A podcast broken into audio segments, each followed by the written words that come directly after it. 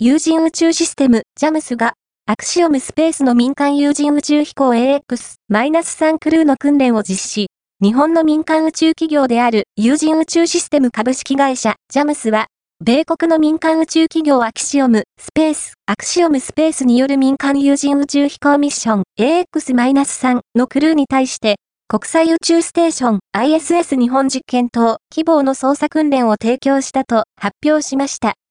ジャムスとアクシオムスペースによると、AX-3 に参加するバックアップを含めたクルー5名は、茨城県にある宇宙航空研究開発機構 JAXA の筑波宇宙センターで、希望の基本的機能や緊急時対応に関する訓練を行ったということです。ジャムスは、アクシオムスペースが過去に実施した AX-1 ミッション2022年4月と AX-2 ミッション2023年5月でもクルーの訓練を提供してきました。